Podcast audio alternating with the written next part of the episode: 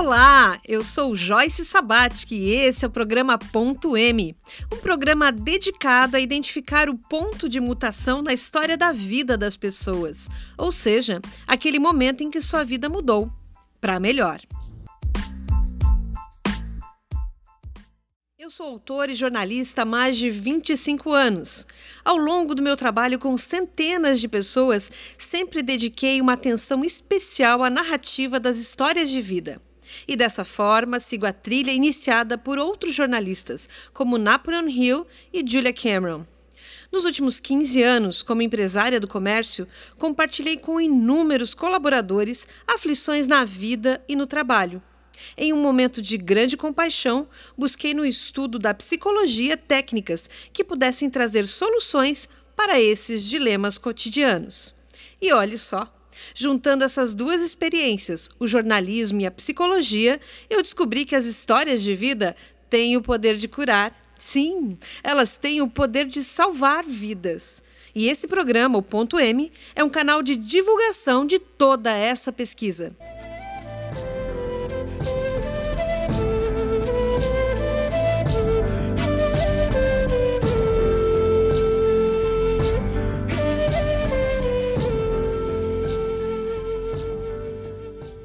Sabe por que o nome ponto M?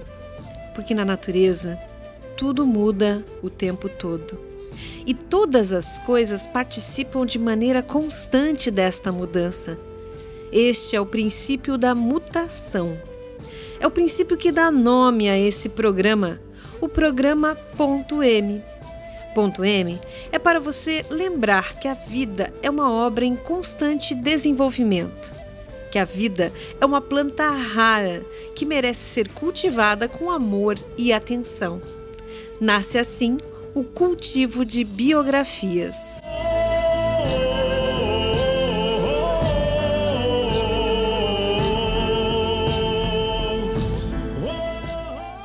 O nosso programa tem dois quadros nos quais apresentamos as duas etapas do cultivo de biografias: a etapa da clareza plena e a etapa do conte sua história. No primeiro bloco, eu explico como a clareza plena pode ajudar você a encontrar o seu lugar no mundo a partir da leitura da história de vida que o seu corpo nos conta. Nessa etapa, eu mostro para você que você é do jeito que você precisava ser, para que você possa fazer as pazes com a sua história de vida. Só assim você vai conseguir visualizar um novo futuro. No Clareza Plena de hoje, vamos falar sobre como controlar os seus traços e sair do quase. No segundo bloco, é a vez do Conte Sua História. Acredite, há um livro dentro de você e eu vou te mostrar como trazê-lo ao mundo. Para inspirar você, hoje temos no estúdio uma pessoa muito especial. É a Kátia Raiman, fundadora da Raiman Móveis Sob Medida. Deus me proteja de mim e da maldade de gente boa, da bondade da pessoa ruim. Sabe que sempre que eu vou entrar em contato com as pessoas, eu peço permissão para que possa estar levando a palavra certa, do jeito certo, para a pessoa certa, na hora certa. Para preparar nossos trabalhos de hoje, vamos reforçar juntas esse pedido? Ouça comigo essa linda prece escrita pelo poeta Fernando Pessoa, na voz de Maria Betânia. Senhor, que és o céu e a terra, que és a vida e a morte, o sol és tu e a lua és tu e o vento és tu também. Onde nada está, tu habitas. Onde tudo está, o teu templo, eis o teu corpo. Dá-me alma para te servir e alma para te amar. Dá-me vista para te ver sempre no céu e na terra. Ouvidos para te ouvir no vento e no mar, e mãos para trabalhar em teu nome. Torna-me puro como a água e alto como o céu. Que não haja lama nas estradas dos meus pensamentos nem folhas mortas nas lagoas dos meus propósitos. Faze com que eu saiba amar os outros como irmãos e te servir como a um pai. Minha vida seja digna da tua presença. Meu corpo seja digno da terra, tua cama. Minha alma possa aparecer diante de ti como um filho que volta ao lar. Torna-me grande como o sol, para que eu te possa adorar em mim. Torna-me puro como a lua, para que eu te possa rezar em mim. E torna-me claro como o dia, para que eu te possa ver sempre em mim. Senhor, protege-me e ampara-me. Dá-me que eu me sinta teu. Senhor, livra-me de mim. O programa Ponto M está sendo transmitido ao vivo pelo Instagram através do perfil arroba Joyce Sabatic. Você pode interagir com o programa ao vivo através da internet, todas as terças-feiras, das duas às três da tarde. Não conseguiu ouvir ao vivo? Não tem problema. As gravações do programa Ponto M estão disponíveis no formato podcast no YouTube e nas principais plataformas de podcast como Spotify e o Google Podcasts. Basta pesquisar Joyce Sabatic e Ponto M que você chega até aqui. Eu não te escuto mais. Você não me. Tudo aquilo que dói dentro de nós na vida adulta está enraizado nas sensações básicas que nós vivemos nos primeiros cinco anos de nossa vida. Você sabia que essa parte da sua história que você nem lembra está estampada nos detalhes do seu corpo? E é por aí que nós começamos o cultivo de biografias. Para que você possa começar a escrever a sua autobiografia com segurança, o passo da clareza plena traz respostas que vão permitir você alcançar de forma rápida e segura o ponto de mutação, o ponto M da sua história de vida. Esta etapa é sigilosa e nela eu explico como o formato do seu corpo está conectado com o modo de funcionamento da sua mente. É uma técnica muito assertiva, que em uma única sessão permite que a pessoa encontre respostas para questões que a incomodam no seu dia a dia. A partir dessas descobertas, podemos traçar juntas um objetivo a ser superado em seis encontros, através dos quais eu lhe entregarei a chave mestra de como sua mente funciona e como você pode se relacionar melhor com o mundo que te rodeia. Eu realizo os atendimentos da Clarisa Plena nas manhãs de terça-feira, em meu consultório, na Avenida Marcos Conder, no centro de Itajaí. Você pode agendar a sua consulta também no formato online através do site www.joycesabatic.com.br. Eu não te escuto mais. Você não me primeiros episódios do programa Ponto M, eu expliquei em detalhes como funciona a análise corporal e a chave mestra as duas técnicas que utilizamos para a clareza plena. Você pode ouvir esse conteúdo nas plataformas de podcast como Spotify e também no YouTube. E hoje o tema é como controlar os seus traços para sair do quase. Sabe o que é o quase? O quase é aquela situação de vida assim, olha, eu quase consegui desenvolver o meu negócio, eu quase engatei um relacionamento duradouro, eu quase cheguei na situação onde eu queria, eu quase passei no vestibular, eu quase mudei de vida. Por que, que as pessoas ficam é, patinando no quase? Porque não entendem como a sua mente funciona. Né? O que, que tem na mente delas, uma parte profunda, talvez até inconsciente, que sabota. Na hora H, a pessoa faz um movimento que põe tudo a perder. Né? Então, esse período que nós passamos, esse último ano, foi ótimo para procrastinar, certo? Porque ninguém podia dar marcha, a primeira engatar a primeira marcha na vida, porque tinha que esperar passar a quarentena, passar a pandemia, assim, mas graças a Deus e à medicina, estamos quase todos vacinados, então a vida já começa a rolar numa normalidade, é o novo normal, sim, mas é a vida que pede passagem. E você, como é que você tá? Você está pronto para engatar e aproveitar essa janela de oportunidades? Ou vai deixar que aquela história antiga lá de antes da pandemia, daquele quase, te sabote novamente? É importante lembrar, né? Quando a gente fala de clareza plena, a gente fala de poder ajudar a pessoa, fazer análise corporal, ler os traços que estão ali no corpo da pessoa e que explicam a história de vida que ela não lembra, que ela viveu desde a barriga da mãe até os 5 anos de idade, uma idade que ninguém lembra direito o que aconteceu, mas são as, é, quando acontece o principal que mais marca na mente da gente para o resto da vida. Então é lá naquela etapa que a gente registra a sensação básica de rejeição, a sensação básica de abandono, a sensação básica de humilhação, a sensação básica de traição, a sensação básica de manipulação. E conforme o que a gente vai vivendo na sequência, depois de sentir pela primeira vez, a gente vai ressentindo. Então, os meios onde a gente vive, primeiro o meio familiar imediato, né? depois a família ampliada, os amigos, a escolinha, a escola, a faculdade, enfim a pessoa chega na vida adulta não só ressentindo, mas já está doendo. Né? E é essa dor, é nessa dor que reside o, efeito sabotador, aquilo que é o quase. Por que, que a pessoa não consegue? Né? Então, algumas pessoas desenvolvem dependência emocional, elas estão tão conectadas a algumas situações emocionais que elas não conseguem adiante. Outras têm uma dificuldade da conexão emocional.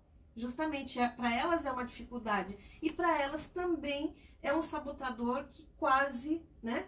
Quase sabota a vida inteira delas. Então, é, essa, isso que a gente traz e sempre passa, eu sempre repasso aqui a questão das sensações básicas, conheça quais são as suas. E o Clareza Plena, de uma forma sigilosa, traz isso para você e te empodera para começar a enxergar o mundo com um novo olhar. Então, o novo mundo que a gente tem pela frente pede um novo olhar. Permita-se, permita-se viver com uma clareza plena, né? E se você, você conhece alguém que está enfrentando um dilema assim, alguém que precisa das respostas que a clareza plena oferece, apoie essa pessoa a sair desse lugar de dor e acessar os seus recursos. Sim, porque é, toda dor ela traz um recurso. Né? É muito importante, a gente já falou aqui. Então, aquilo que parecia fraqueza pode ser fortaleza, é uma questão de olhar, olhar com clareza, tá? Então, chama essa pessoa agora para assistir, para participar do ponto M, vai lá no Instagram, compartilha, né? O Instagram, arroba Joyce Sabate, que a gente está transmitindo ao vivo, vai, compartilha e lembre-se, você é do jeito que você precisava ser. Era amanhã. Três da tarde quando ele chegou. No primeiro bloco, nós falamos sobre a etapa sigilosa do cultivo de biografias, onde usamos uma técnica que te ajudará a resolver problemas do dia a dia e também te dará um impulso para escrever o próximo capítulo da sua história de vida. Antes de entrarmos na entrevista do Conte Sua História, te convido para conhecer a obra de uma jornalista que é uma das minhas referências é o best-seller mundial O Caminho do Artista, de Julia Cameron. Nesse livro, a jornalista norte-americana compartilha sua experiência de desenvolvimento humano em um programa de 12 semanas de recuperação do poder criativo que reside dentro de nós. Sim, porque somos todos filhos do Criador, a sua imagem e semelhança. Sendo assim, todos temos um enorme poder criativo que pode estar bloqueado. E é no desbloqueio desta capacidade que reside a alegria e a saúde. Na obra de Julia Cameron, cada semana tem um tema. Como parte dessa jornada, damos sequência hoje à nona das 12 semanas inspiradas nesse livro, que você pode adquirir no formato físico ou em e-book. Nessa nona semana, o tema é recuperando o senso de compaixão. Sabe como vencer seus bloqueios internos? Explorando e reconhecendo as dificuldades emocionais do seu passado. Você precisa ter compaixão. É a compaixão que cura o espírito de uma criança assustada e ansiosa por uma realização criativa. A compaixão é necessária para que você entenda que o medo é normal, que tudo aquilo que está errado pode ser corrigido sem uma autocobrança exagerada. A compaixão gera serenidade e abre os seus olhos, permitindo que você consiga aflorar e direcionar corretamente o artista que existe aí dentro. Portanto, tenha compaixão consigo mesmo. Este foi mais um dos passos de O Caminho do Artista, de Julia Cameron. Libere o seu potencial criativo para escrever com mais vitalidade e leveza o próximo capítulo da história da sua vida de cada cor, de cor. Pode me perguntar de cada coisa que eu me lembro. Eu me lembro. Eu me lembro. Eu Agora chegou a hora do quadro Conte Sua História. O Conte Sua História é o segundo passo no cultivo de biografias. Depois que eu entendi como a minha mente funciona através da clareza plena e superei um grande desafio usando meus recursos internos através da chave mestra, é que chega a vez do conte sua história. Se os dois primeiros passos têm a ver com o eu, o conte sua história tem a ver com nós, porque nós somos o resultado das tramas que fazemos parte desde o início de nossas vidas. E refletir sobre isso, organizar a narrativa de sua história de vida com este nível de consciência, é o que vai lhe permitir escrever um novo capítulo da sua biografia é o que vai permitir que você se torne uma cultivadora da sua própria biografia. Hoje está aqui conosco Kátia Raiman, fundadora da Raiman Móveis Sob Medida. Kátia, seja muito bem-vinda ao Ponto M. Obrigada, Joyce. É, tenho honra de, de ter sido convidada para esse programa, né? Você também é uma grande admiradora minha. Então, Vamos ver se eu consigo contribuir alguma coisa. E quando a Kátia fala que eu sou uma grande admiradora, é porque realmente eu admiro o, o talento empreendedor da Kátia, a força dela, como ela se desenvolveu nesses anos. E quando eu, é, em 2019, idealizei a criação desse podcast, ainda era uma sementinha, a Kátia foi uma das três mulheres que eu chamei para desenvolver, né? Então, o piloto do ponto M foram oito semanas, oito encontros que nós fizemos, né? Exatamente. É, para discutir as questões de fundo, os temas de interesse. Então, ela, ela de uma forma muito é, generosa, se disponibilizou a entrar nessas discussões, né? Quais eram os debates, quais eram as ideias, e a gente está aqui. Como é que é para você ver o programa assim no ar, um programa de rádio agora? Como é que é isso? Então, quando eu fui convidada, né, para fazer essa entrevista. É, e quando tu veio com o, o nome ponto .m, eu falei, nossa, mas é, eu participei da, da sementinha, então para mim é um orgulho é, que você está prosperando com essa tua com esse teu sonho, com esse teu novo é, como é que eu vou chamar é um isso? Empreendimento. Um empreendimento, né?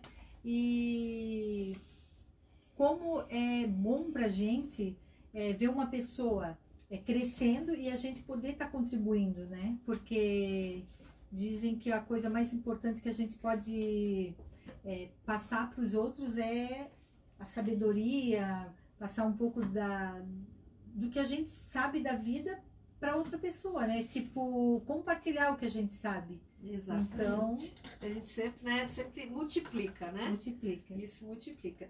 Então, Kátia, agora eu sei um pouquinho da história da sua vida, mas é, eu queria pedir sua permissão para a gente avançar um pouquinho nesse território, compartilhar com os nossos ouvintes, né? Desde lá do início, é, Kátia, né? É Kátia Raimon seu nome de batismo? É, onde que você nasceu? Que ano que você nasceu? Fala um pouquinho para nós lá da origem. Então, é muito engraçado, né? Todo mundo acha que o meu nome é Kátia Raiman, mas o meu nome é Kátia Suanir Cota. E quando eu montei a empresa, é, eu própria montei a empresa, né? Na época eu tinha um, uma sócia, mas na verdade eu que encabecei a, a alugar o, o, galpão, a comprar as máquinas e tal. E todo mundo ligava para mim e falava, é, eu ligava para a secretária e falava assim: onde é que tá a Kátia da Raima? Kátia da Raima. E eu acabei assumindo o Kátia Raima todo mundo me conhece por Katia Raiman, né? Uhum. E, e como tu falou da sementinha, a Raiman é como se fosse um filho meu, né? Eu tenho uma filha de 24 anos e a Raiman tá fazendo 20 anos. E eu sempre tive a Raima como uma filha, que eu sempre cuidei, que eu sempre estava ali é, fazendo crescer. Então, Que ficou interessante. Kátia Raima. Quantos anos você tinha quando fundou a Raima? Eu tinha 27 anos. 27 anos, é um, é um momento bastante importante. Hoje com 49. Aham. Então, Kátia, você nasceu em Itajaí? Eu nasci em Tijucas, é, né, eu tenho o dedinho torto de carregar a gaiola. e, mas ah, meus pais moravam em Itajaí, só que como a minha mãe tinha que ganhar o bebê e não tinha com quem cuidar, ela foi para Tijucas, onde a minha mãe, a minha avó morava. E eu nasci lá e com um mês eu já estava em Itajaí, né? Sou cidadã de coração de Itajaí. Que bacana. E qual é o nome dos seus pais? O nome do meu pai é José Ramos Cota e a minha mãe Suani Mercina Cota. Ah, então você traz o nome da sua mãe, Kátia Suani. Cota. Ó, que bacana. E me fala um pouco da, da, assim, o que, que seus pais faziam quando você nasceu, quando você era pequena? É, os meus pais, é, eles moravam numa cidadezinha é, perto de Tijucas, que era Morretes, né? Eles eram do sítio. E o meu pai, com 16 anos, ele já veio para Itajaí na época para trabalhar em barco de pesca. Meu pai era pescador. E a minha mãe é do lar, né? Meu pai é analfabeto, né? Nunca foi para o colégio. é, começou a trabalhar desde cedo, também de pequeno ele nunca quis ir para o colégio, acabou não estudando. Ele realmente só sabe assinar o nome dele. E a minha mãe é do lar, estudou até a quarta série, né? E também não teve oportunidade de estudo. Então, meu pai e a minha Você mãe tem irmãos? tem um irmão de. Ele tem 45 anos hoje, São quatro anos de diferença. então. 4 anos, é. E ele também não quis muito estudar, ele estudou até a sétima série. Muitas brigas do meu pai e da minha mãe que não estudaram, mas ele também não quis estudar, foi até a sétima série. É, no cultivo de biografias, né, na biografia humana, a gente é, tem isso cristalizado das leis biográficas, que o 0 a 7 anos é o período do bom e dos 7 aos 14 do belo, né? Gostaria que você compartilhasse um pouquinho do que, que você viveu, é, dos- o que você lembra do que você viveu, né? Do 0 aos 7, dos 7 ao 14, o que você traz para a tua vida adulta, né? Vida de uma mulher que estu- estudou tudo, todas as oportunidades que tinha para estudar, ainda segue, se tiver o que estudar, vai atrás, né? Que empreendeu. É, então, pelo contrário dos meus pais e do meu irmão, é, eu tinha uma sede de estudar muito grande. Não sei de onde veio isso. Talvez muito influência da minha mãe, que o sonho dela, dela era estudar e ela não, não estudava, né? Então eu acabei estudando, então eu fiz faculdade, fiz pós-graduação, fiz todos os tipos de curso que vocês podem imaginar. é, qualquer curso eu tô dentro, eu, eu amo conhecimento. Ah, então, a minha infância dos 0 aos 7 anos, é, eu lembro, é, a gente era de uma família muito, muito humilde mesmo. É, eu fui criada aqui no bairro Dom Bosco, em Itajaí. Então, eu estudei no Colégio Maria Dutra Gomes até a quinta série. E foi uma infância, assim, realmente humilde, assim, muito humilde mesmo. É, eu lembro que naquela época é, a prefeitura dava sacolão, assim, para os pais. Então, eu lembro de estar na fila com a minha mãe, pegando esse sacolão. Meu pai trabalhava no barco, ele era tripulante, então ganhava mísera, né? Naquela época se ganhava muito pouco, né? Então eu tive uma infância dos 0 aos 7 anos assim bem, realmente bem humilde. Bem... E vocês tinham familiares próximos aqui em Itajaí? Não tínhamos, a nossa família era toda de Tijucas, né? Então eu fui criada realmente até os quatro anos, né? Porque a diferença é quase cinco anos a diferença entre eu e meu irmão. Então realmente a minha mãe não trabalhava fora, ficava comigo dentro de casa sozinha. E o meu pai ficava no mar 30, 40 dias naquela época, né? É, trabalhando, então ficava eu, eu fui né, um pouco criada assim, bem com a minha mãe. É, eu sempre falo que eu e minha mãe, ela é minha alma gêmea, porque difícil isso, né? Porque eu tenho uma filha e não acontece a mesma coisa. Mas eu e a minha mãe, a gente nunca briga, nunca brigamos. É, a gente tem uma relação assim que é fora do comum, assim. Eu não vejo isso as minhas amigas ou as pessoas comentando como eu e a minha mãe a gente é extremamente amigas, assim. É... E, e, desse período, né, que você lembra dessa convivência tão próxima com a mãe, era sua mãe, nenhum outro familiar, né? É, alguns costumes que se tornaram rituais de vocês duas, que você lembra, assim, desde aquela época, coisas que são... É, o ritual é, eu e a minha mãe, a gente é um chiclete, né? Então, todo mundo da família tem um pouco de ciúme entre eu e a minha mãe. Tipo, meu pai, a minha filha, é, o meu irmão. A gente sempre fica muito juntas, assim. Então, qualquer momento, se é um sábado à tarde não tem o que fazer, então a gente se procura uma outra, vamos tomar um café. Ou... Então, eu acho que o que permanece até hoje é a nossa união, né? A gente precisa estar juntas sempre.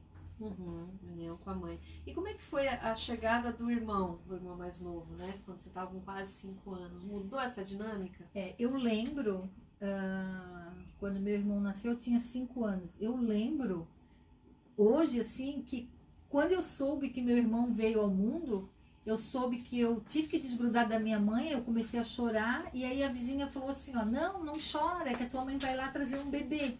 Eu, assim, eu não lembro da minha mãe grávida, e só lembro do dia que me falaram que a minha mãe tinha ido para o hospital para ganhar o meu irmão. Então, uma coisa assim que não. não eu não consigo. Foi pega de surpresa. É, eu fui pega de surpresa que eu ia ter um irmão. Uhum. Então, eu não sei se a minha mãe não, não me falava muito isso, ou não deixava eu participar muito disso, porque eu tenho só essa lembrança da minha mãe avisar que ia trazer um irmão para mim. Que interessante. E dos 7 aos 14 se amplia né, esse círculo social que normalmente já é, é restrito à família imediata, no caso da Kátia, a mãe, né? É, vai se ampliando, né? A escola, amigos, o início de uma vida social. O que, que ficou marcado para você esse período dos 7 aos 14 anos de idade? Então, do zero ao, dos 7 aos 14 anos, é, eu lembro de eu ser uma pessoa assim, muito metida. Uh, eu sempre fui Tipo, não era para mim estar ali, eu tava, não era para mim falar aquele assunto, eu falava. É, eu era bem assim. Acho que eu incomodei a minha mãe um pouquinho nessas épocas, porque eu sempre queria me meter nos assuntos. A minha mãe ia falar com uma amiga, eu acabava. E você tinha me... assunto para conversar com a adulto? Ah, eu, eu tava em todas, né? Eu queria saber tudo, então. É, eu acho que eu fui criada muito por adultos, assim, né? Uhum. Então, como eu tinha um, é, uma diferença de 5 anos com meu irmão, tipo, quando eu tinha 10, meu irmão já tinha 5, então eu já não brincava muito com meu irmão. Certo. Então, e era eu, mais o mundo dos adultos. Era mesmo. mais o mundo dos adultos. E você já visualizava o que você queria ser quando crescesse?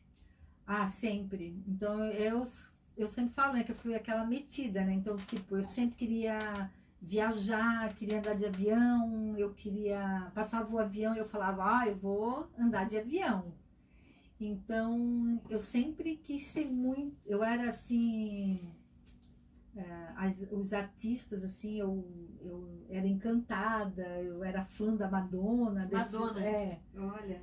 Então eu sempre sonhava muito grande, assim, sabe? Uhum. O que que tinha na, na figura da Madonna que te encantava? talvez a liberdade dela, a, isso era uma coisa que, que me chamava atenção. Uhum. Que interessante. E escola, né? Você é, é, um, é uma realização na sua vida o tanto que você conseguiu estudar, que você foi atrás, né? Lá no início, que, qual a primeira lembrança que você tem do ambiente escolar, da escola? É, a minha primeira lembrança da escola foi bem difícil, porque quando eu era pequena, eu tinha um problema, eu tenho ainda, né, um problema de visão. Eu sou míope tenho astigmatismo, só que meu grau era muito forte. E em casa eu sempre escrevia, sempre lia. Então, quando eu ia para o colégio, eu não fazia nada dentro da sala de aula. Então, na primeira série, até os seis meses, de, da primeira série, a minha mãe foi chamada muito no colégio porque as professoras falavam ah, que eu era um pouco malandra, que eu não queria fazer nada dentro da sala de aula. E, e a minha mãe, né, me questionava por que, que eu, em casa eu fazia as coisas e no- na escola eu não fazia nada. E até nesse meio tempo, no Maria Dutra Gro- Gomes, foi trocada a professora e a professora que entrou, ela me colocou na primeira carteira. Ela percebeu que eu não estava fazendo nada na sala, ela me botou na primeira carteira e aí ela começou que eu olhava com os olhos bem é, assim, Apertava espremidinhos, apertados para olhar no quadro. E ela percebeu que eu não fazia nada na sala porque eu tinha um problema de visão. E até então a minha mãe nunca tinha descoberto isso, né? De Que era de olhar ao longe ou de perto? longe eu não enxergava. Então eu não Aham. copiava nada do quadro, então a professora escrevia no quadro, eu não copiava, né? Aham. Então, aí eu fui pro, fui pro médico, usei óculos, assim, fundos de garrafa, né? Então, teve aquela história toda do bullying que eu sofri no, no colégio, mas ahn, dali pra frente eu, eu Uhum. consegui me adaptar e, e fazer as tarefas e copiar as coisas. Uhum. Mas foram seis meses é, que não sabia o porquê, né? Que eu Aham. não... E essa professora que olhou para você de verdade, né, e te trouxe para frente e ajudou a buscar a solução de uma certa forma, é, ela foi marcante para você a relação com ela? Foi, foi bem marcante. É uma professora que eu acabo não esquecendo dela, né? De, de ela conseguir ver isso, né? E a minha própria mãe, né? Não, não consegui. Então, eu vejo assim, né? Quantos problemas às vezes as crianças têm e, e dentro da própria casa não se percebe, né? E não é por falta de cuidado. é Não é só por falta ter- de cuidado, nada. Que a minha mãe vivia para cuidar de mim. Mas acabou não percebendo esse meu problema. né? que isso aparecia em sala de aula. E você lembra o nome dessa professora? Lembro. É Margarete Secato. Margarete Secato. Você vê como é, é marcante, né? Uma educadora, como ela marca a vida de uma pessoa. É um gesto, né? Sim. Isso é muito legal. E como é que você ia para a escola? Maria Duta Gomes, né? A Uhum. escola, você morava no Dom Bosco. E aí você, como é que você ia para a escola? Olha, eu lembro que naquela época a gente ganhava o uniforme, né? Era a conga, né? Azulzinha, é, sainha de prega e a blusinha branca com emblema, assim, é, do colégio. Então eu sempre ia muito bem arrumadinha, minha mãe cuidava bem dessa parte. Eu ia, aquelas preguinhas tinha que passar bem a ferro, assim, então eu ia impecável pro colégio. E eu me achava com aquele uniforme, né? Eu Uhum. adorava usar Ia a pé, ia sozinha, ia a em pé turma? e a pé. ah, geralmente com, com turma, porque eu sempre fui de muitas amizades. É, eu sempre ah, fui cercada de pessoas assim, né? Eu sempre interagi muito. Eu nunca Uhum. fui sozinha assim, né? Talvez Uhum. por eu não ter uma irmã, então eu sempre tinha muita gente Sempre muita agregado. gente. Que interessante. Então, a partir dessa atuação da professora Margarete, a sua vida escolar, então, ela, ela ganha esse contorno de, de É. você conseguir aprender, conseguir desempenhar. É. Só que eu também sempre fui aquela aluna que eu nunca fui nota 10. Eu sempre fui aquela aluna nota 7. 6,5 para 7. Então eu sempre fui. Não fui aluna CDF. é, Eu sempre tinha na minha cabeça que eu tinha que tirar nota para passar Uhum. mas eu não tinha nota para medir a minha inteligência. Então eu sempre estava mais falando dentro da sala de aula, tentando saber o que cada um fazia, o que, do que às vezes ficar ligada lá no que o professor falava, assim. Eu era meio bagunceirinha assim na sala, sabe? E que fase, que Conversadeira. fase da vida você percebeu que essa habilidade de ser a conversadeira era uma forma de inteligência? Na época eu não me achava isso, né? Na época eu, pra mim era normal, mas eu, eu percebia que as minhas amigas, elas sempre tiravam nota mais alta do que eu e tal, mas isso pra mim nunca interferiu de for assim, ah, elas são mais inteligentes do que eu. Pra mim era normal, eu sempre tinha que tirar nota 7. É, Foi até- uma meta que você se colocou. é, uma meta que eu tenho. Se eu tirasse 7 pra passar, pra mim tava bom. Uhum. É até muito engraçado isso, que eu tive uma filha E quando ela começou a ficar pequena, é, indo para aula da primeira, segunda série, eu sempre falei para ela assim: filha, você não precisa tirar 10. Você tem que tirar a nota que você precisar. Você não precisa é, achar que tem que tirar 10. Porque eu percebia que a minha filha ela sempre queria só tirar 10. E eu falava: ó, a gente não tira 10 sempre. Eu nunca fui tirar 10. Você pode tirar um 8, um 9. E a minha filha sempre queria tirar 10. e ela sempre foi bem CDF no colégio, né? Diferente de, de mim, né? É, você vê que cada um é uma história, é uma né? história. E Você falou assim, falou duas coisas interessantes. Você sempre teve cercada, sempre formou um núcleo de amigos, né, para até complementar de não ter uma irmã, enfim. É, e ao mesmo tempo você relata que você vivenciou por conta do óculos fundo de garrafa, vivenciou o bullying. Né? Como é que fa fala para mim um pouco mais é, dessas amizades? Como é que foi até esse esse episódio, esse momento de bullying? Como é que foi a dinâmica de amizades para você nesse período da vida, dos 7 aos 14? É, o bullying eu fui saber agora depois de adulta, né? Porque na época pra mim era normal. Então, na minha época, quem usava óculos era quatro olhos, quem era gordinha era gordinha mesmo. E isso não era uma coisa que me abatia ou que eu ficava extremamente chateada. Era uma coisa que eu convivia, era o, o normal da época, né? Porque eu via um me chamando de quatro olhos, eu via eu era muito magrinha e vinha amiga ser chamada de gordinha, a outra de feia, outra. Então, na época, isso, Isso não, não, te isolou. não me isolou. Ah, né? E vi assim que era um ou outro que fazia isso, então não, não foi uma coisa que me marcou da infância. Uhum. E, e quando que você começou a sair sozinha ou com amigos, amigas? Então, sozinha eu nunca saí, né? Eu sempre estou cercada. Adoro fazer amizades. É, eu comecei a sair na minha juventude com uns 17 anos, né? E E vocês faziam o quê? Olha, na época a gente ia sempre ali naquela pracinha ali na beira rio, né? Sentava lá nos bancos, ficava a tarde toda, ou ia no cinema que tinha lá na 15 de novembro, que aquilo lá era o auge da felicidade. Eu consegui ir no cinema. Eu acredito que devo ter ido umas quatro vezes, porque a minha família é muito, extremamente humilde, né? Então, para mim conseguir um dinheiro para comprar o ingresso do cinema era muito. Era, Era era, difícil, era suado, né? Mas Vamos falar em suado. Quando que você começou a trabalhar? Qual era o seu primeiro trabalho? É, então, é, eu comecei a trabalhar.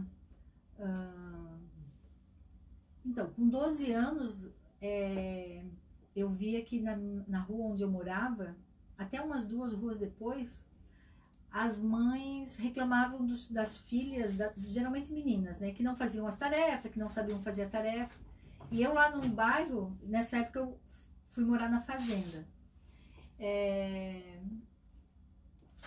elas não faziam a tarefa e eu era mais velha. Então, tipo, se eu estava na sexta série, as outras meninas estavam na quarta, na quinta série. Então, aquela matéria lá, opa, eu já sabia. E eu comecei a falar assim: ó, eu posso ensinar, eu cobro pouquinho para fazer, 12 anos. fazer a tarefa delas. E assim começou. Eu lembro de uma vizinha se chamava Dona Ema, é, a filha dela era a Daisy. Então eu comecei a fazer as tarefas junto com a Daisy e ganhava lá por mês o meu dinheirinho. Aí depois eu comecei a pegar a Dona Alice, que, é a, que tinha a filha chamada Rosângela. Também comecei a cobrar para fazer as tarefas.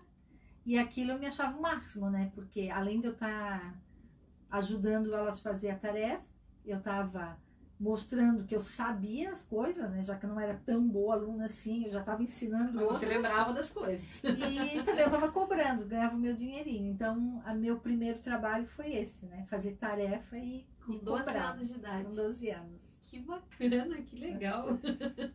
Muito, é, esse eu não, não, não sabia da, da sua trajetória. É. Já foi empreendendo, bem, já bem identificando É. oportunidades, né? É, eu também, ah, quando eu era mais nova também, a, meus tios também trabalhavam no barco com meu pai, então eles chegavam do mar, então eles queriam comprar cigarro ou queriam comprar refrigerante, alguma coisa, então eu também cobrava para ir lá na venda comprar as coisas para eles. Então eu não acabava fazendo as coisas de graça, não. Eu sempre acabava cobrando. Que bacana. E o que, que você fazia com o dinheiro que você levantava dos seus trabalhos nessa fase da vida?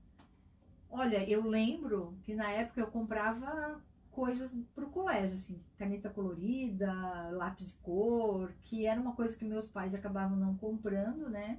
E eu acabava investindo nessa parte. Eu adorava pintar, é, tinha aqueles que tem até hoje, né, os cadernos lá de, de pintura, eu adorava fazer isso, então Aham. eu investia muito nisso. Que bonito, né? Que bacana. Né? E é interessante porque, assim, vamos lá, voltando, né? Esse setênio de 714 é do Belo, né? Então, em meio a todas as, as adversidades, É. enfim, a sua alma buscou uma maneira e viabilizou de você ter acesso ao Belo nessa fase da vida. É. Eram seus caderninhos de pintura. Exatamente. Eu sou uma pisciana, né? Então dizem que pisciano é criativo e sonhador. Então eu sempre vejo assim que eu nunca estava dentro da realidade que eu tinha. Eu sempre estava fora vivendo o mundo meu. Então eu sempre fui muito sonhadora, né? E desses cadernos de pintura, né, que você o que você traz para a vida adulta dessa experiência, dessa que é uma conquista, né? Eles materializavam uma conquista e um, e um desenhar de outras oportunidades, né? O que, que você sente isso? Você na vida adulta vo- você realizou, está realizando que é dessa vivência aí dos 12, 14 anos de idade? Assim, eu sempre cobrei pelo meu trabalho, né? Então, tipo, eu nunca fui de. Eu pensava assim, como meus pais não tinham, meu pai não tinha, minha mãe não tinha, então eu sempre falava assim: é, eu quero ser diferente, eu quero ter. E para isso, para ter, tu tem que ser uma empreendedora, tu tem que cobrar. Então eu, eu sempre. Se a pessoa tá precisando disso, de eu fazer, eu vou fazer, eu vou ajudar ela, mas eu vou cobrar. Então eu acho que eu sou uma empreendedora nata por isso. Até por valorizar? É. valorizar os meus tios ficavam bravos comigo, assim, meu, mas, mas como eu era, a, eu sempre tive vantagem, né? Eu sempre fui a mais velha. Então eu sou a neta mais velha, é, então eu era a sobrinha mais velha. Então eu falei, opa, se eles estão precisando e eles não querem ir lá, se eu tenho que ir, eu vou cobrar. Então eu cobrava deles. Muito Os meus tios sempre falam hoje, né? Ah, eu sempre dei uns dinheirinhos pra cá. Eu falei, opa, eu sempre trabalhei pra vocês. Que interessante. E como é que foi para o seu passo além que foi a faculdade, né? Você fez faculdade de administração, Administração. né? Como é, em que fase da vida? Quantos anos você tinha quando fez a faculdade? É, eu entrei na faculdade com 17 anos. 17 anos. E como é que foi para viabilizar uma, uma educação superior? Então, é, eu sempre falo, tô tirando pela minha vida, né? Vou falar por mim. Eu sempre falo que no mundo existem muito mais pessoas boas do que ruins. E existe muito, muito mais pessoas boas. E eu também tive a, a sorte ou a energia de atrair muitas pessoas boas para minha vida. É, o meu primeiro emprego de carteira assinada, eu trabalhei na Cibara, que foi com o seu Horácio de Figueiredo. Ele já faleceu em 2019, né? E eu entrei lá e eu ganhava, eu era office boy, assim, né? Eu fazia, ia no banco e fazia essas coisas. E eu entrei lá e eu ah, entrei no escritório, sei lá, tinha umas 15 pessoas no escritório central deles, que era do lado da drogaria catarinense. E eu tava lá dois meses e por eu ser muito metida, né? Eu mal conhecia o seu Horácio Figueiredo e a dona Leni. E eu falei lá pros, pros funcionários. "Ah, meu, eu vou pedir, eu, o que eu ganho aqui não dá para fazer uma faculdade. Quando eu cheguei lá, tinha uma fazendo faculdade de direito, outra fazendo faculdade de contabilidade. É, até nessa época, quem trabalhava lá era a Cristina, da Furlaneto, também trabalhava com ela, ela, ela era o financeiro. A Cristina também estava fazendo contabilidade, eu acho que de contábeis, então todos fazendo é, faculdade. E eu entrei lá com 16 anos, né? E eu estava lá no segundo grau, já indo para faculdade. Eu falei, epa, eu não é eu que vou trabalhar aqui, não vou ter faculdade, né? E eu falei para eles assim, vou pedir pro seu Horácio pagar minha faculdade, porque com o que eu ganho eu não consigo. E eles falaram assim para mim: Olha, esse português, ele é tão bravo, ele vai te dar um, uma corrida que tu não vai nem achar mais a tua casa. Aí eu fiquei quietinha. Nesse mesmo dia eu falei, vamos ver, né? Eu sempre sabia daquela história. O não tu já tem, né? Talvez você pode cons- conseguir o sim. Então eu deixei todo mundo sair do escritório e fui lá no escritório dele. Ele tá- eu lembro muito bem isso. Ele estava assinando os papéis. Eu cheguei na, na porta e falei assim para ele: Seu Figueiredo, é, eu queria que o senhor pagasse a minha faculdade, porque o que eu ganho aqui eu não consigo Chegou assim pagar. sem se anunciar já. Isso, ele, eu acho que ele nem sabia que eu trabalhava lá, porque eu estava dois meses lá, né? Ele nem me enxergava. E ele olhou para mim e falou assim: se você passar no vestibular, eu pago a tua faculdade. Isso foi, eu acho que em outubro, novembro, eu estava fazendo o vestibular e passei em administração e ele pagou a minha faculdade. É, eu fiquei lá pouco tempo, né? Uns dois anos. E esses dois anos que eu trabalhei lá, ele pagou a minha faculdade. Então, essa é uma das pessoas que eu tenho gratidão, né, pelo seu Figueiredo pela dona Leni, porque foi eles, através deles, que eu con- consegui a minha faculdade. Que interessante, que bacana. E quando você saiu desse trabalho, né, Grupo Cibara, é, que outro trabalho você começou? Então, aí eu fui trabalhar num estaleiro que fazia móveis para iates e veleiros. Né? É, foi daí que eu consegui aprender a, a nobre profissão de marcenaria. Né? Que bacana. Foram quantos anos mobiliando barcos e veleiros? Eu trabalhei lá quase 10 anos. Dez anos. Isso. E daí, depois dessa experiência, é o estaleiro, o nome do estaleiro? Estaleiro Calmar. Calmar. Daí surge a Raima. Aí surgiu a Raima. Eu, quando eu estava lá no estaleiro, ah, eu trabalhei todo esse tempo e realmente eu comecei a ficar muito cansada. Eu era gerente da empresa e, meu, sabe assim, eu me deu um cansaço e eu. E era próximo dos 27 anos? É. Próximos de 27 anos. E eu estava fazendo pós-graduação de gestão empresarial nessa época, em 2001. E eu falei assim: surgiu uma vaga na Univale para dar aula de produção. E eu falei assim: vou largar o estaleiro e vou dar aula à noite, Uhum. né?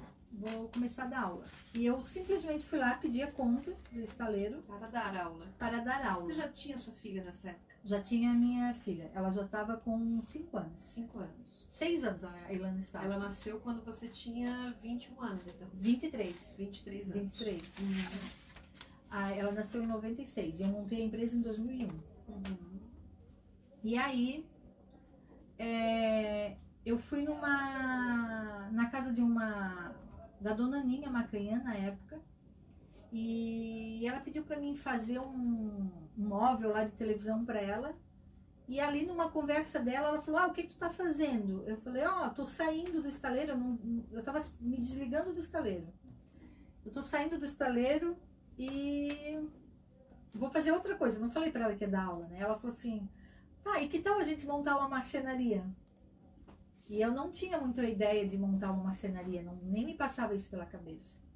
E através dessa, desse estalo aí que ela deu, eu só sei que em dois meses eu estava com a marcenaria montada, Aos 27 anos. aos 27 anos. Aí fui, aluguei ah, galpão, compramos a máquina, entramos juntas de sócia, né? E Que acabamos. interessante. E esse, esse setênio dos 27 até os 35 anos de idade, acontecem muitas coisas, né? É, é um setênio que é, é, a consolidação da personalidade da pessoa. Como é que foi? Que, que memórias que você tem desse período, assim, da vivência desse período? Principalmente aos 31 anos e meio, 33 anos. Então, essa época minha foi uma época de trabalho. Trabalho, trabalho. Por quê? Porque eu trabalhava no estaleiro e lá eu ganhava, eu ganhava muito bem.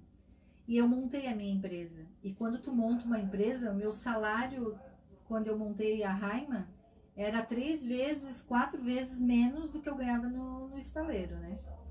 Então foi uma outro episódio, outro período extremamente difícil para mim, porque eu montei uma empresa, ganhava menos do que eu ganhava quando eu era empregada, né?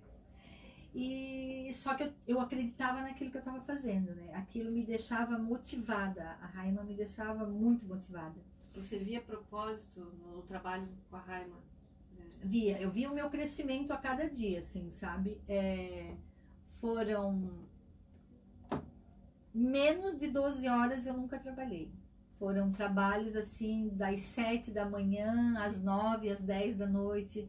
Atendia cliente 10 horas da noite, 11 horas da noite. Então foram dos 27 a- até os 32, 33 anos foram assim 10, 12 horas de trabalho assim sem parar, sabe? É, Que legal. foram É, é- é bonito assim por porque, empenho, né? porque empenho. sucesso só vem desse trabalho no dicionário, né? Na prática é trabalho, trabalho, trabalho, daí É, é sucesso. Eu até um outro dia me deram um livro que era trabalhe quatro horas por dia e seja um sucesso, mas eu não consegui fazer isso, né? É, eu acredito que hoje eu tenho um sucesso, é, mas foram mais de 12 horas de trabalho por dia, foram muito trabalho. Bacana. Viu, Kátia? Você falou quando eu falei que eram 40 minutos de entrevista, você disse, ah, mas será que vai ter tanta coisa assim? E a gente só tá na metade da história. Tá? Verdade. Então eu quero te convidar para voltar na segunda temporada do Ponto M para contar o que, que acontece depois da, da primeira infância da raiva, né? A consolidação do negócio, essa nova fase da vida que você está vivendo e os teus sonhos daqui para frente, né? E tem muito, muito chão pela frente ainda e muita história para contar, para compartilhar, para inspirar as pessoas que estão nos ouvindo. Ah, obrigada. Kátia, eu gostaria de sim que você compartilhasse com a gente como é que foi para você contar é, a sua história aqui no Ponto M. Então, é, a gente falar da gente é, é complicado, né? Mas ah, acaba sendo natural porque tu tá falando de si mesma, né? Então, eu olho para trás assim, talvez eu faria muitas coisas diferentes, né? Até eu falo para a juventude hoje, falo para minha filha, para as amigas dela. é, eu não sei se eu pudesse voltar atrás, se eu trabalharia 12 horas, 14 horas por dia. Eu acho que eu deixei de fazer muitas coisas que eu poderia fazer, né? E não fiz. É, hoje eu tô fazendo coisas que era para mim ter feito lá com 20 anos, né? Mas é a vida, né? E essa é uma coisa muito interessante que você está trazendo, que é o espelhamento. O que, acontece? Cada sete anos, pelas leis biográficas, cada sete anos da vida da gente, ele tem uma função no nosso desenvolvimento. E é na passagem de cada um desses setênios ocorre uma leve ou talvez mais puxada uma crise de desenvolvimento. Mas o mais, o mais interessante mesmo é que a partir de um momento da vida, que é esse trânsito dos 27 aos 33 anos, que é o é assim, é quando a gente está mais aterrado aqui nessa vivência né, no planeta Terra, vamos dizer assim, a gente começa a fazer o caminho de volta. E daí os nossos setênios começam a se espelhar. De forma que, na fase que você está vivendo agora, você possa estar espelhando lá coisas da primeira infância, por exemplo. É, o 7 com 7,49. Eu tô com 49 anos, né? Né? então, se alguma coisa ficou para trás de bom, pode ser sim resgatada, sim ressignificada nessa fase da vida. É. É sobre isso, Olha- o cultivo de biografias. É cultivar, porque é uma planta rara. né? Sim. Olha, eu acabei de comprar uma bicicleta, estou investindo na parte ciclista agora. Então, assim, com 49 anos, é, eu estou entrando para pedalar, né? Uma coisa que eu não fazia antes. Você tinha uma bicicleta quando era criança? Tinha uma bicicleta. É, e você conseguia pedalar? Conseguia bastante. Ah, que bacana. E E como é que é para você sentir a brisa no rosto? Pra mim, maravilhoso. Volta a ser criança. Volta a ser criança. Então é, é por aí, gente. Então é isso, o cultivo de essa é esse é o espírito do cultivo de biografias. E Kátia, por favor, ela viaja muito. Kátia, olha, nem a pandemia segura. É, foi a primeira pessoa que eu queria entrevistar aqui já no início do programa dessa temporada e só agora que a gente conseguiu pegar ela aqui em Itajaí, né? Então realmente ela viaja muito e toca a empresa dela, enfim, agenda super ocupada. Mas obrigada por ter estado com a gente aqui e renova aqui no microfone o convite para você voltar, para você falar dos seus próximos setênios, contar como é que uma empreendedora que veio de uma origem humilde se consolida, se torna uma liderança regional e agora uma referência nacional, né? Oh, obrigada. Como eu costumo dizer, os, os bônus da pandemia, porque a pandemia trouxe coisa boa também. Ela abriu o horizonte para a gente fazer um intercâmbio muito maior do que aquele que a gente conseguia fazer só localmente. A internet está aí para nos ajudar muito, né? É, esse foi o Conte Sua História. A gente, infelizmente, tem que encerrar, porque o próximo programa vem aí, né? Então, abrir espaço, ele foi o Conte Sua História. O Conte Sua História ele começou com entrevistas gravadas em vídeo. São muitas entrevistas que estão no meu canal no YouTube e também foram eternizadas no acervo do Museu da Pessoa na internet.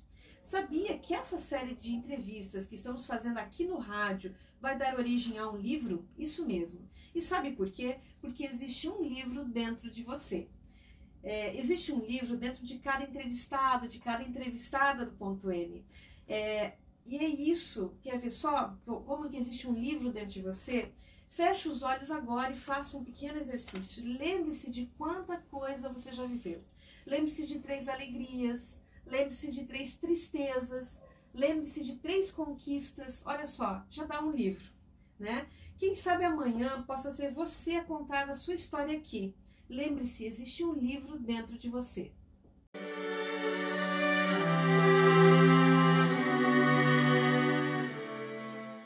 O cultivo de biografias tem este espírito de cultivar a vida em todas as suas adversidades, como uma planta rara e repleta de força curativa.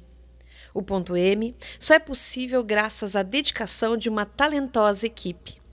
Técnica: Natan Amaral de Souza. Vinhetas: Eduardo Pedro Rodrigues. Roteiro e apresentação: Joyce Sabatic. Agradecemos profundamente todas as experiências compartilhadas nesta última hora e torcemos para que tenhamos sido instrumento para aquela mensagem que precisava chegar ao seu coração. Nos encontraremos aqui na semana que vem. Fique agora com este belo poema escrito por Rudolf Steiner. Germinam desejos da alma, crescem ações do querer, amadurecem frutos da vida. Eu sinto meu destino. Meu destino me encontra. Eu sinto minha estrela. Minha estrela me encontra. Eu sinto minhas metas. Minhas metas me encontram. Minha alma e o mundo são somente um. A vida fica mais clara ao meu redor. A vida fica mais difícil para mim. A vida fica mais rica em mim. Aspire a paz Viva em paz, ame a paz.